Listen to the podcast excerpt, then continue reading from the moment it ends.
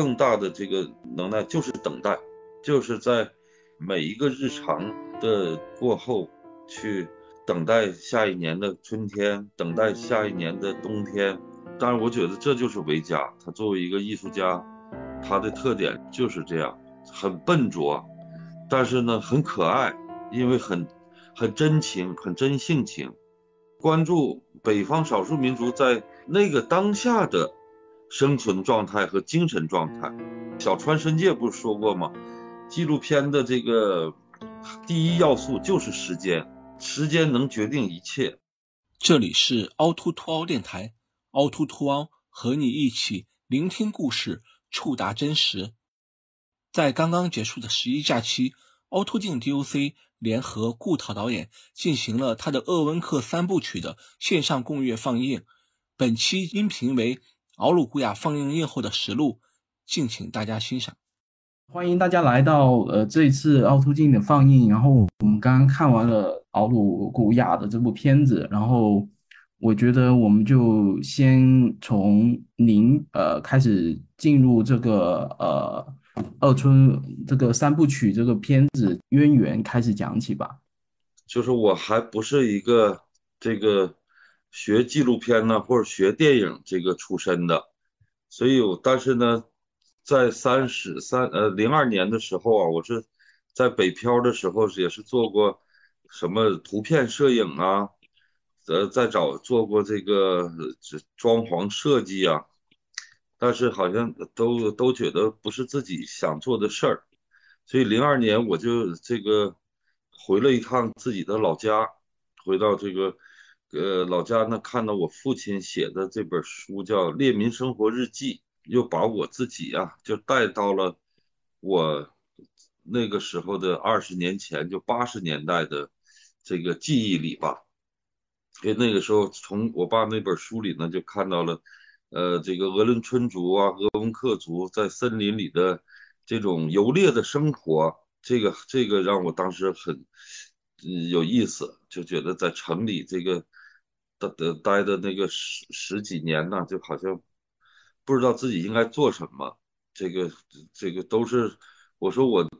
那时候都是随着别人的兴趣去做事。我同学让我去做壁画啊，我就跟他们去做壁画；让我去搞装潢啊、搞设计，我就跟他们去搞设计。但发现他们都津津有味的这个沉浸在这个这个职业里，但我呢就总觉得是一个。嗯，这个局外人就是没有进入到那个状态，就就就那时候就很迷茫吧。所以我再回去的时候，这个我就决定看我父用我叔父亲那个书作为一个引导，就去了他当时八十年代去呃拍摄拍图片拍图片写日写笔记啊的那个呃地方，这个叫奥鲁古雅。就是翻译过来就是杨树茂盛的地方，所以呃，我记得零二年呢，就是呃是一个春节，大年的初二，呃去了之后，大家这个喝酒啊，这个呃那种那个那个一开始都很兴奋亢奋，这个一看他们的这个老朋友，这个顾德清的这个儿子来了，呃，所以。大家就越聚人越多，因为当时也是，呃，在春节吧，这个，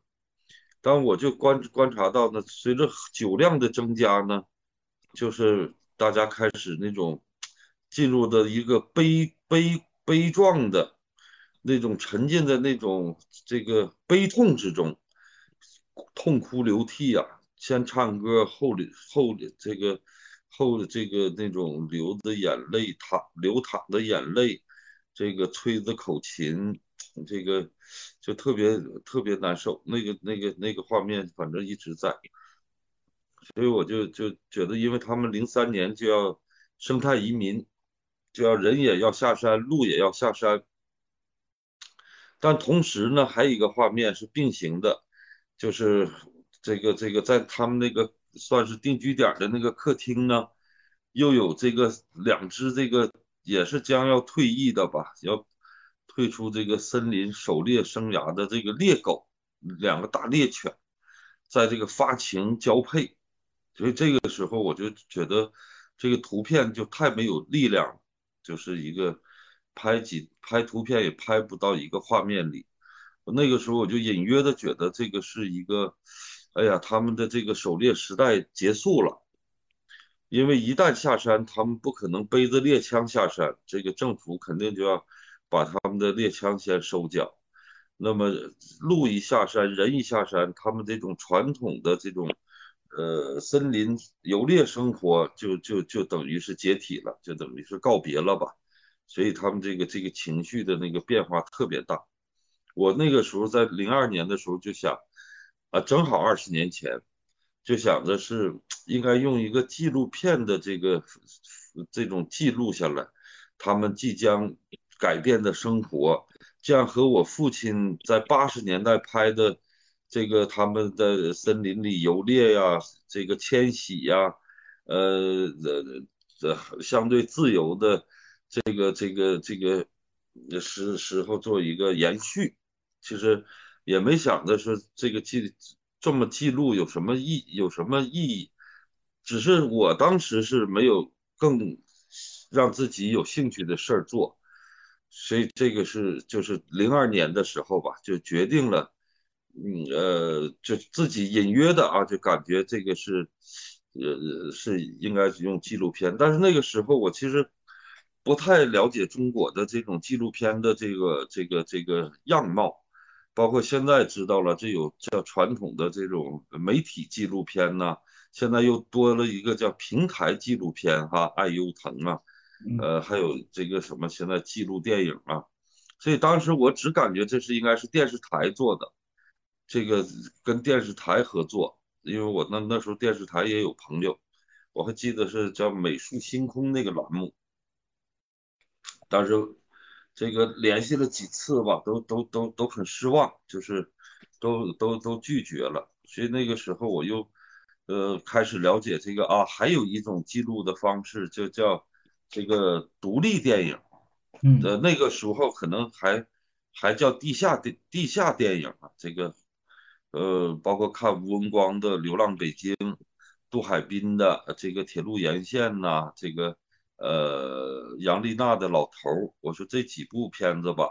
呃，包括那个时候的，对对对，就是更早一点的时候，我也看那个九五年左右的时候，九五年、九六年，还有这个东方时空的。呃，叫这个生活空间，就讲述老百姓自己的故事，呃，是这样的一个一个。看了这些片子，我是觉得，哎呀，这个片子拍的都特别生动，都特别生活，都特别这个呃真实，所以我就觉得这个挺适合我，因为这个嗯的它里头没有音乐，也没有解说。这这个都是在你在现场，就是这个导演呢，其实就是所谓的这个摄影师，在现场的和主人公的这种，我说共同的呼吸感，共同的这种这种呃在地在现场，我说这个这个不用的不用这个解释，就让人能能知道你在一个什么样的状态下，你记录一群什么样的人。呃，这个我我是那个时候就有这种这种意识吧，就这这当然了，后来我们这片子也都被叫做这个独立电影，所以是从零二年开始这个呃进入的，但是我真正开始拍摄是在零四年，因为很多事情你既然做了决定了，但是你心理的准备，这种这个呃经济上的准备，就各种准备吧。完了又让你回到这城里，又觉得那个地方又又又又开始又变得遥远了，遥远又慢慢淡忘了。所以到零四年，我这这个觉得不行了，这个在北京实在是就在城市吧，城市我也不好，这个这个这个就是那种有逃离感，所以我就就那个时候就开始算是开始做了这个这部片子吧。前两年呢，我也去去，但不是说以拍片子这个这个为主了，而是去，呃，像探望这个老朋友一样，这个去看看维嘉呀，看看雨果啊，去探视一下这个玛利亚索。但是前就是可能大前年吧，那时候玛利亚索的这个身体还好，就是我形容他就是森林里一棵这个老树啊，这个在那这个林子里矗立了这几十年呢，八九十年，他已经都是一个神树了吧，就是这种感觉。所以，这但更多的当然是人性里的那种，呃，最最朴实的、最最朴素的东西去去感染别人，呃，就是这个呃嘛，就是我是好的前段时间吧，这个也是各种报道，有时候问到我，我说就是平时就是一个老人嘛，他他默默的去看着这个世界，默默的看着他的这个。呃，森林的这个这种变化，这种族群的这种变化，呃，他他没有这个学历，没有这个所谓的在城里学习的这种这个这种知识，但是他有他的这种我们我们所没有的这种森林的这种文化，他能够看天象，他我们去看日历，知道什么时候立秋了，什么时候立冬了。他在森林里，他看的那个看月亮，他就知道这个说月亮戴头巾了，这就是一年最冷的时候到了。当时我一看下山一看日历，那就是这个这个这个三九天最冷的时候。他指的月亮戴头巾，就是月亮周围有一圈光晕，嗯，那就是这个这个呃，在他的那个那个呃那种世界里吧，那种知识体系里。就就有了这样的一个一个一个这个什么这这文化，我说这是一个它有它的系统。二十多年一直在坚持做这个呃所谓的游牧或者说就是边境这个主题，当时是为什么会坚持那么久？嗯，其实我也没想拍那么久，但是就慢慢的我说什么事情呢，最后变成了自己的，就是其实是变成了一种习惯。这个习惯就是你，你的这种适应吧，就是当然这种适应也是相对的。那我在每三年去这个剪一个片子的时候，我说我已经就是在适应的那种在森林里的这种，呃，看到他们的这种变化了，看到他们的这种无奈的这种纠结、这种困境。但是呢，在生活里还有一一些这种，呃。属于这个常人的吧，这种呃生活里的那种小幽默，这种小趣味儿，我说这个才能平衡的这个让呃让我能够在这里待的时间久吧，也是一个理由吧。我说要仅仅是悲伤，仅仅是这种悲壮。那我们无法去这个作为一个个体，无法去承载这样的一种呃一个现实。但是呢，在在这个日常生活里，这个我又看到了像这种剧情似的。这个我说我说这个生活是最好的剧情，只是有时候我们其实忽略了这种呃这个我们身边的这种剧情。所以就像在那个森林里这这一个呃这个所谓的这个部落吧。有最老的这种酋长，他这个呃默默的观察世界，承受他自己的这种呃一个一个这个呃用他的方式，他的能力去呃接受着这种世界的变化，呃还有这个森林里的艺术家，就像这维加，喝完酒之后，在酒后去呃更多的时间去回忆他的狩猎生涯。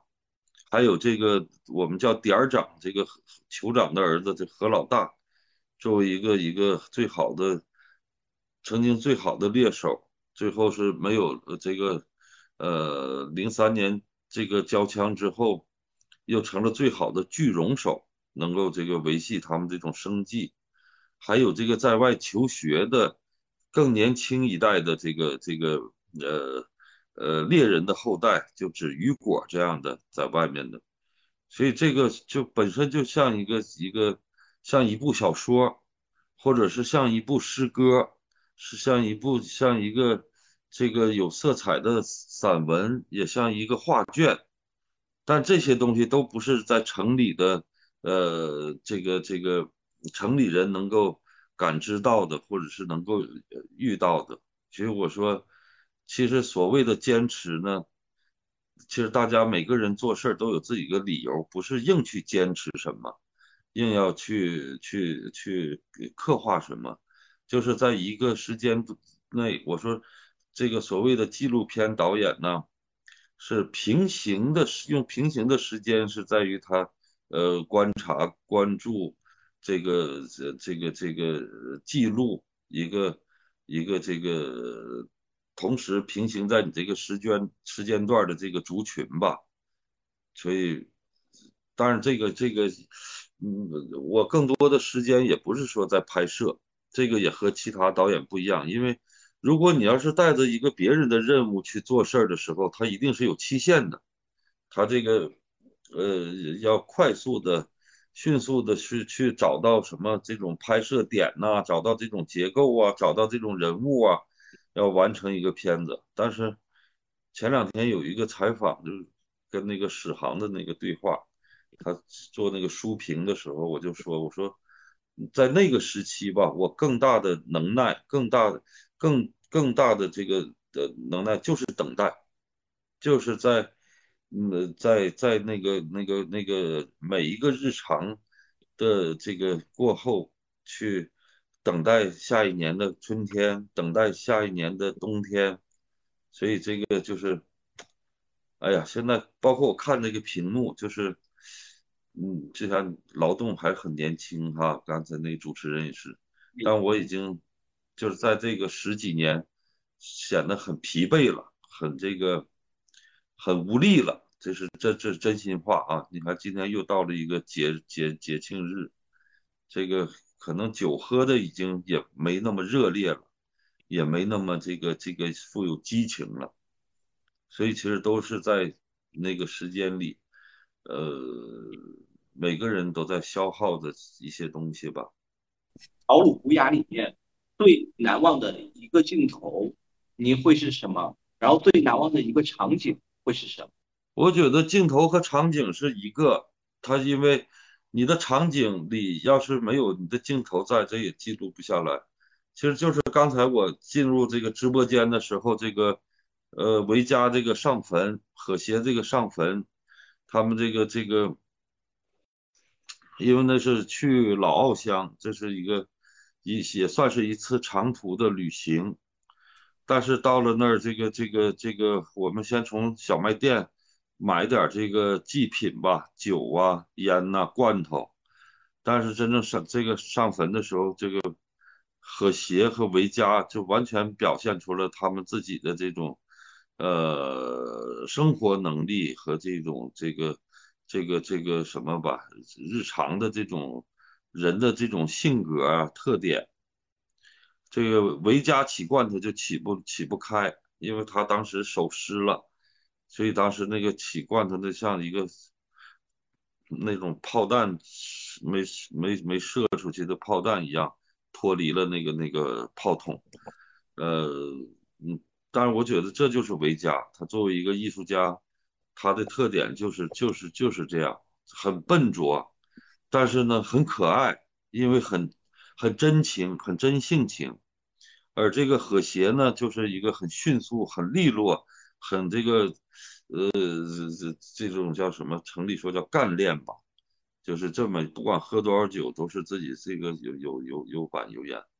这个做做事的这种风格都不一样。嗯，那我们就进入观众的提问时间。然后我们这有位观众，呃，饺子。我也是一名影像创作者，嗯，我是一个我是一个拍照的，完了，最近一直在做的一个项目就是拍摄那个翁克族自治旗往南边那个伊敏那边的翁克人，就是放牧的。南屯吗？啊，对，我是南屯的，我从小在南屯长大的，我母亲他们那边是欧恩克族人。您在拍摄的时候是不是？就是会提前在脑子里边构思或者准备一下，带入一些主观的意向，去寻找一些你要拍的东西，还是等到你那个拍摄的地点的时候，凭着自己的感觉或者看到什么去尽力感受那个当下那个环境去拍摄。前两天我还跟几个年轻人说呢，如果你做纪录片，就是你自己要没有情绪，没有那种冲动，没有那种就是你，就我说我一旦拿起摄影机去拍自己的作品的，算算是作品吧，这个十几年前、二十年前，去我就就发现我自己的这个就起鸡皮疙瘩，就往火车站走的走的时候，就汗毛就立起来了，就是那种那种那个。那种冲动啊，那种劲儿，就是特别，这这这个这个是啊，对我理解那种感觉，哎，就是那个，但是也是有那种感觉，对，但是他并没有一个，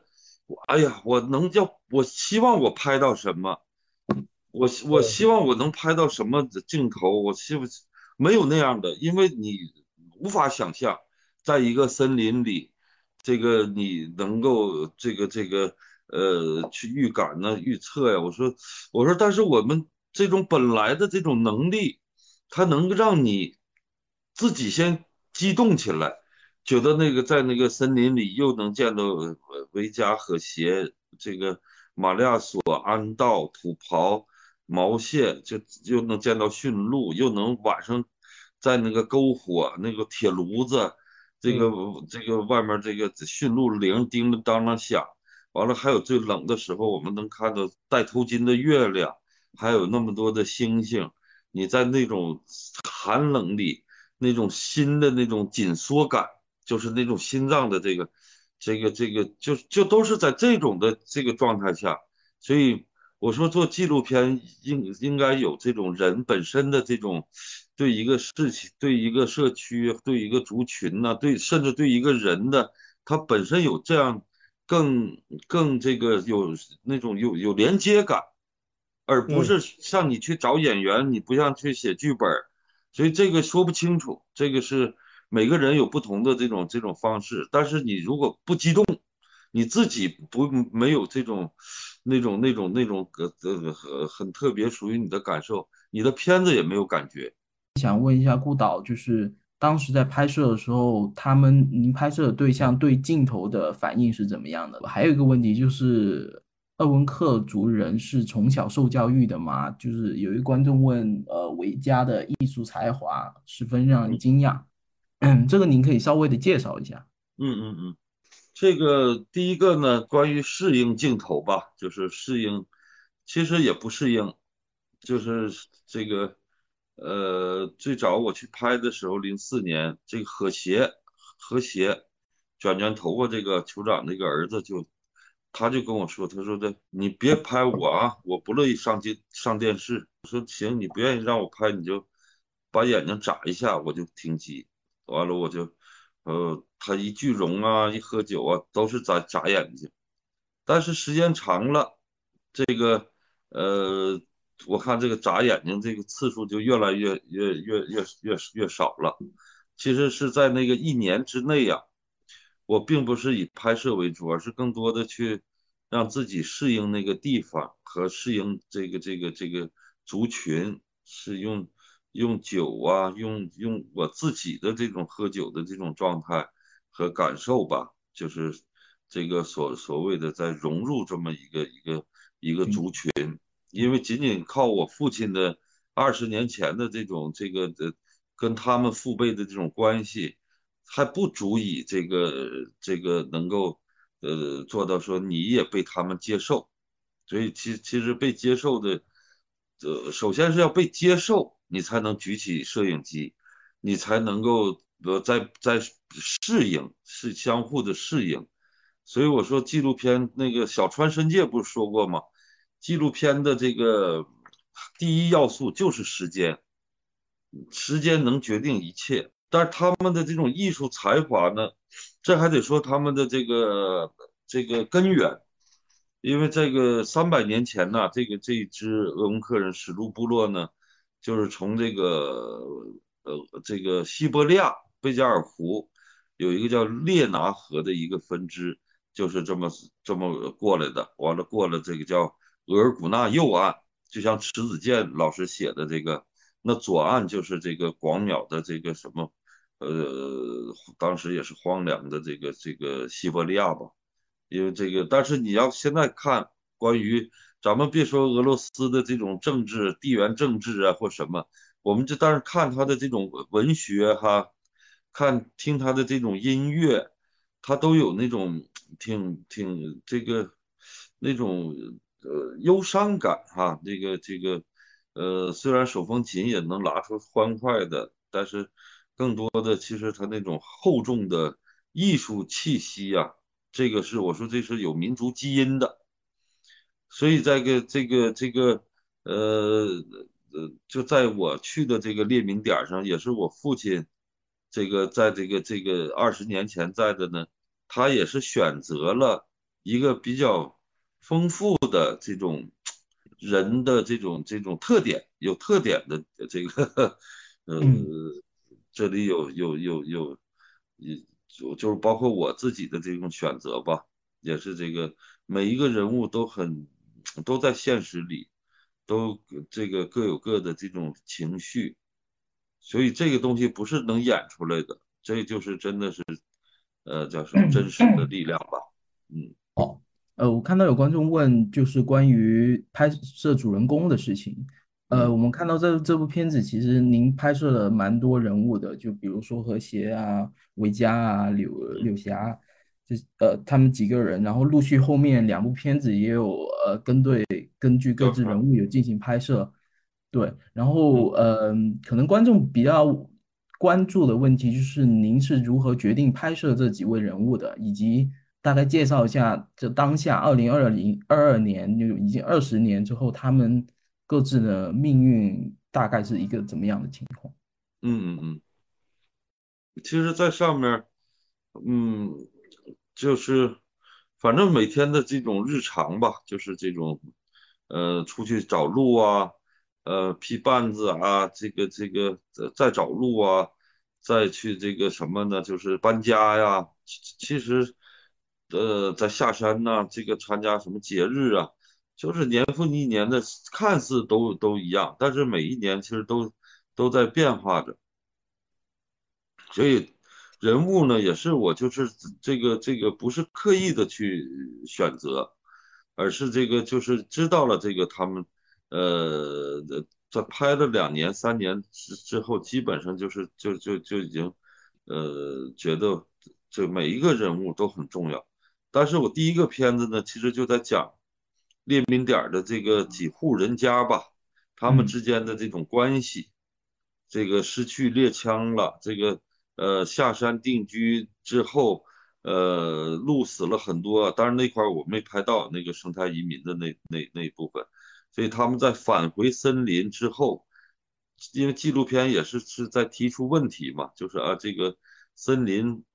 这在没有猎枪的这个猎人的身份问题。森林的归属问题，这个他们自己酒后的这种这个这个，呃，这个我说替代的那个猎枪的存在，能平衡一下自己还还还还算活着的这种媒介吧？用酒，就是讲讲了这么这个几几户几户人家里的这几个人，所以到第二个片子《雨果的假期》就就算是这个用用两个两年的这个假期吧去。去关注了雨果，在在这个再回到森林和森林的关系呀，和母亲的关系呀，和舅舅的关系呀，和这个这个这个这个他自己的这个森林记忆呀，完了到了第三部，就是我可能就呃就越来越具体了。第三部《憨大憨》呢，就讲了维嘉，呃，这维嘉的这个这个呃呃维嘉在森林里。最后又又又去海南呢，就这几年的，呃，就还是有一个递进吧，呃，或者说是这个是呃越来越简化，这个不知道能不能看出来，反正就是都在这几个人物身上，呃，这个轻重啊，轻重缓急的，这都是在后期的时候去去开始才想到的问题。有位观众问，就是他有看到资料说鄂温克人是不吃鹿肉，也有说是吃的，所以就想问一下您，他们对在呃日常的饮食里，鹿肉是他们的一部分吗？然后另一个话题就是酗酒，酒这个事情。呃，因为我们在片子里看到很多关于酒的场景，他们喝酒聚在一起喝酒的场景，他们醉酒的场景，这种他们想认为就是说。这种酗酒是呃传统，就是因为放呃放牧被取消了，要下山了造成的，还是是他们日常的一种呃习惯？是驯鹿肉哈，因为过去我这是我也是这个我父亲的说，还有是这个老人去这个去呃说，过去他们如果鹿是意外的死亡，他们绝对不会吃的，会把树作为一种树葬。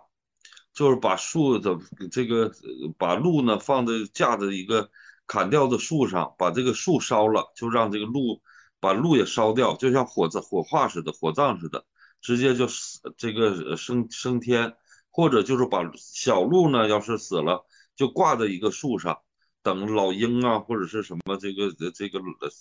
来给它这个吃掉，等于就，但是现后现在呢，就是因为这个鹿鹿。鹿的这个被套住了，就是被这个呃这个什么呃偷猎的，还是给什么这个这些，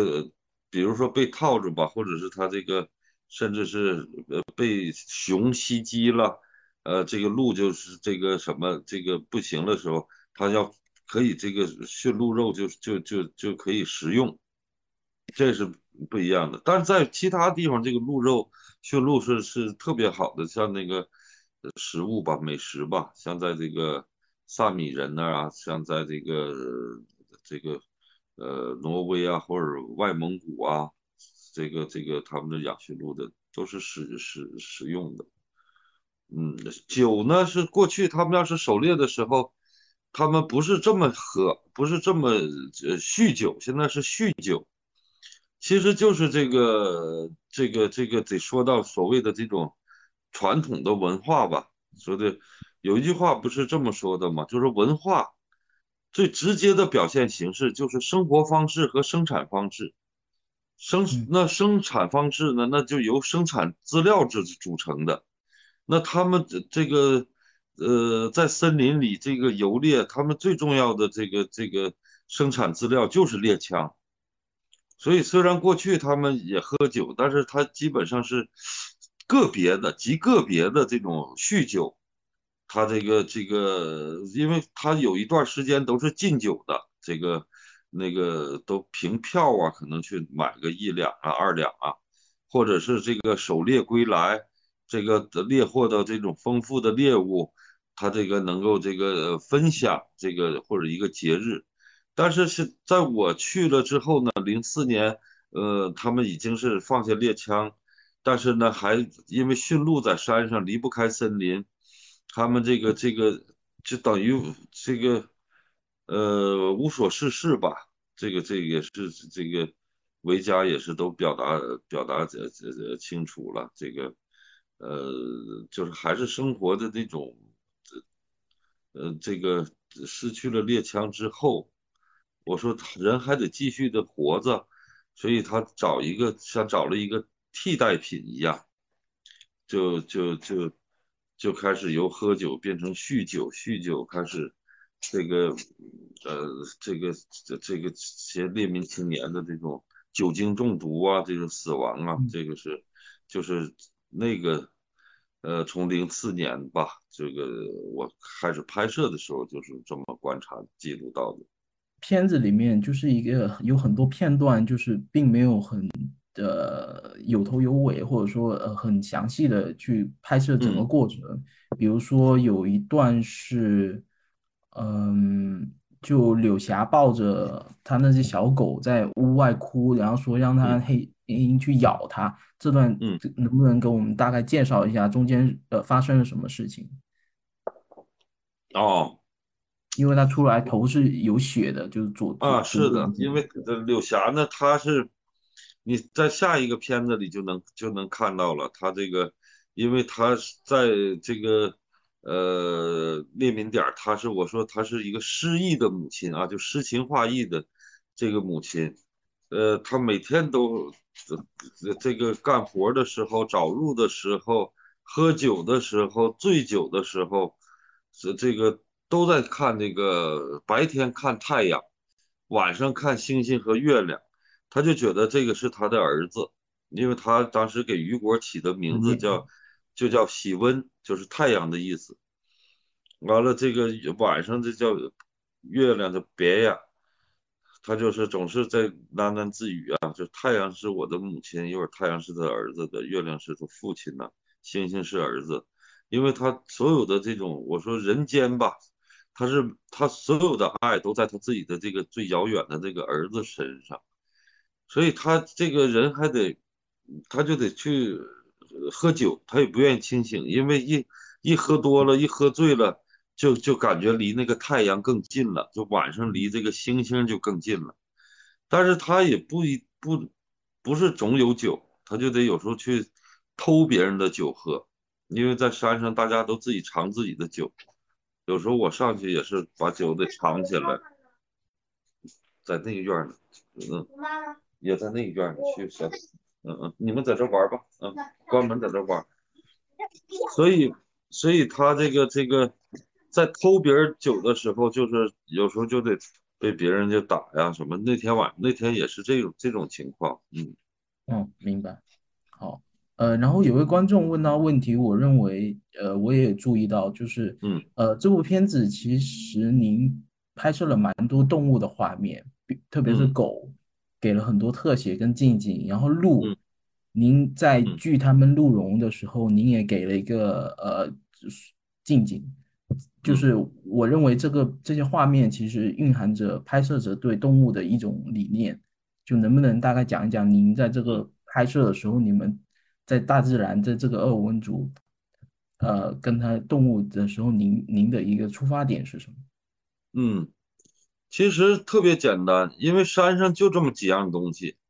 就是人、鹿、狗、帐篷，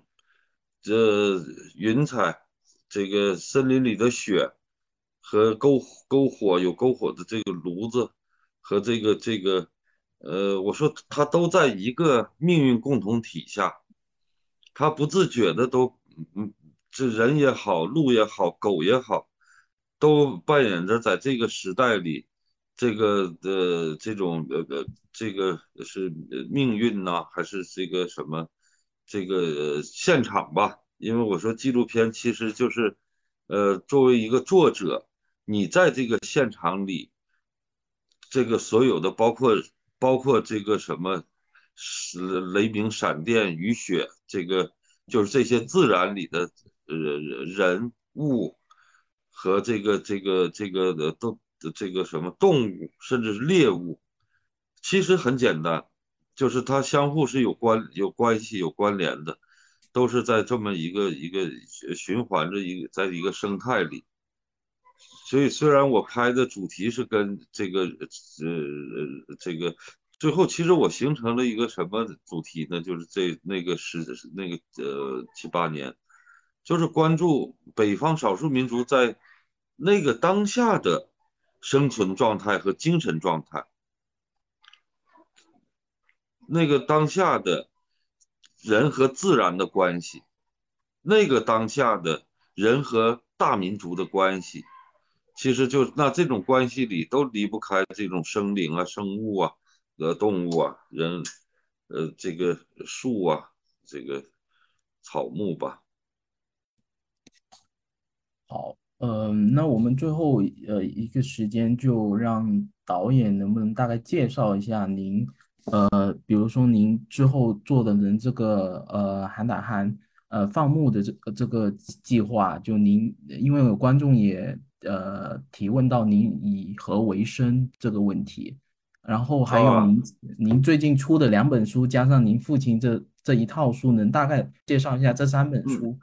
的一个呃写作内容？嗯嗯，这个这个其实我还挺想说的，因为这我们这个呃观众里肯定是有纪录片的爱好者呀，或者从业者，这个大家都都我说都在拍片子的时候，一定要去。在现场还要用文字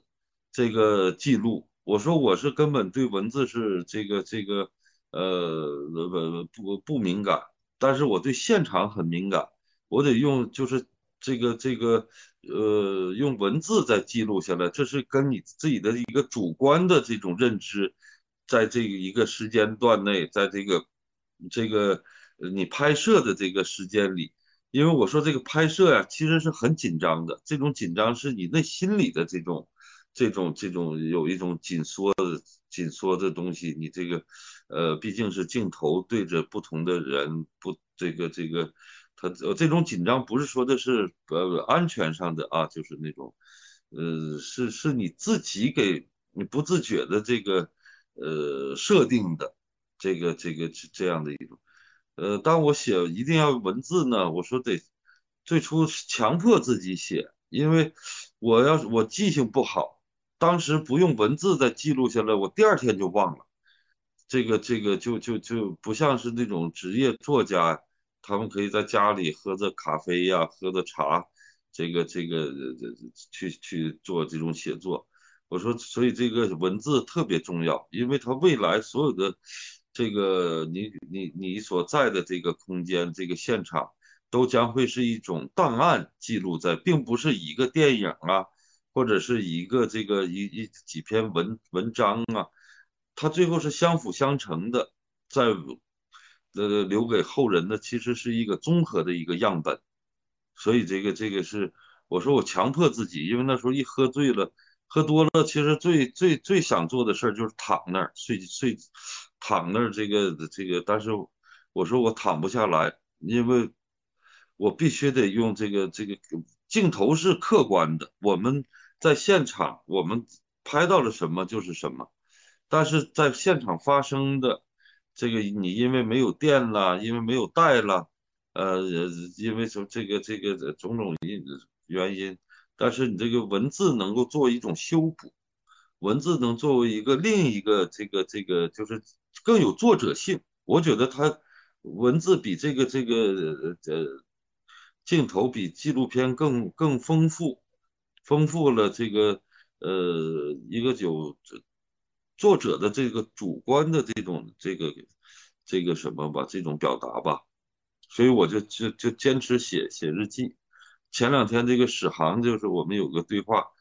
他说他他说当时给他他们《新京报》给他发了三本书。他说：“哎呦，一看是日记体的，他就特别兴奋。他觉得是能够看到了一个这个父子两代人，包括我父亲最早写那个《列明生活日记》，父子两代人的这个在现场的这种日常。嗯，他说就像他推像跟着别人推开了门，在这个这个门之外，呃，看到了不一样的这种这种生活的。”呃，变化是就进入了另一个另一个这个也像一个电影的这个呃世界，就是因为加上了自己的想象。哎，我觉得他这种说就就就就特别好，就就像我们去看到别人的呃书，那可能是一个整体感受，但是我们要看到别人的是一个日记，我们自然而然的就回到了一个具体的。年月日，或者是那个时辰，那我们自己又有自己的这种想象的这种这种这种空间这种能力，它可能这种就更更更更丰富一些吧。嗯，其实也有很多导演会做场记，会做一些就是晚上拍早白天拍完，晚上会回去写一下当天的呃见闻。我觉得这也是。呃，蛮好的一个记录，因为呃，他就是对你当下的一些观察、一些感受做了一个文字性的呃整理。对，好，好，好，谢谢，嗯，谢谢大家，谢谢导演。这里是凹凸 Tour，大家可以在网易云音乐、喜马拉雅、小宇宙、苹果 Podcast 收听，同时欢迎加入凹凸 Tour 的听友群，请在公众号凹凸镜 DOC 下面留言“听友”，欢迎大家在听友群里一起讨论播客内外的故事。同时，我们在爱发电平台开通打赏，谢谢您的支持，欢迎关注凹凸镜 DOC、凹凸百态光影日志。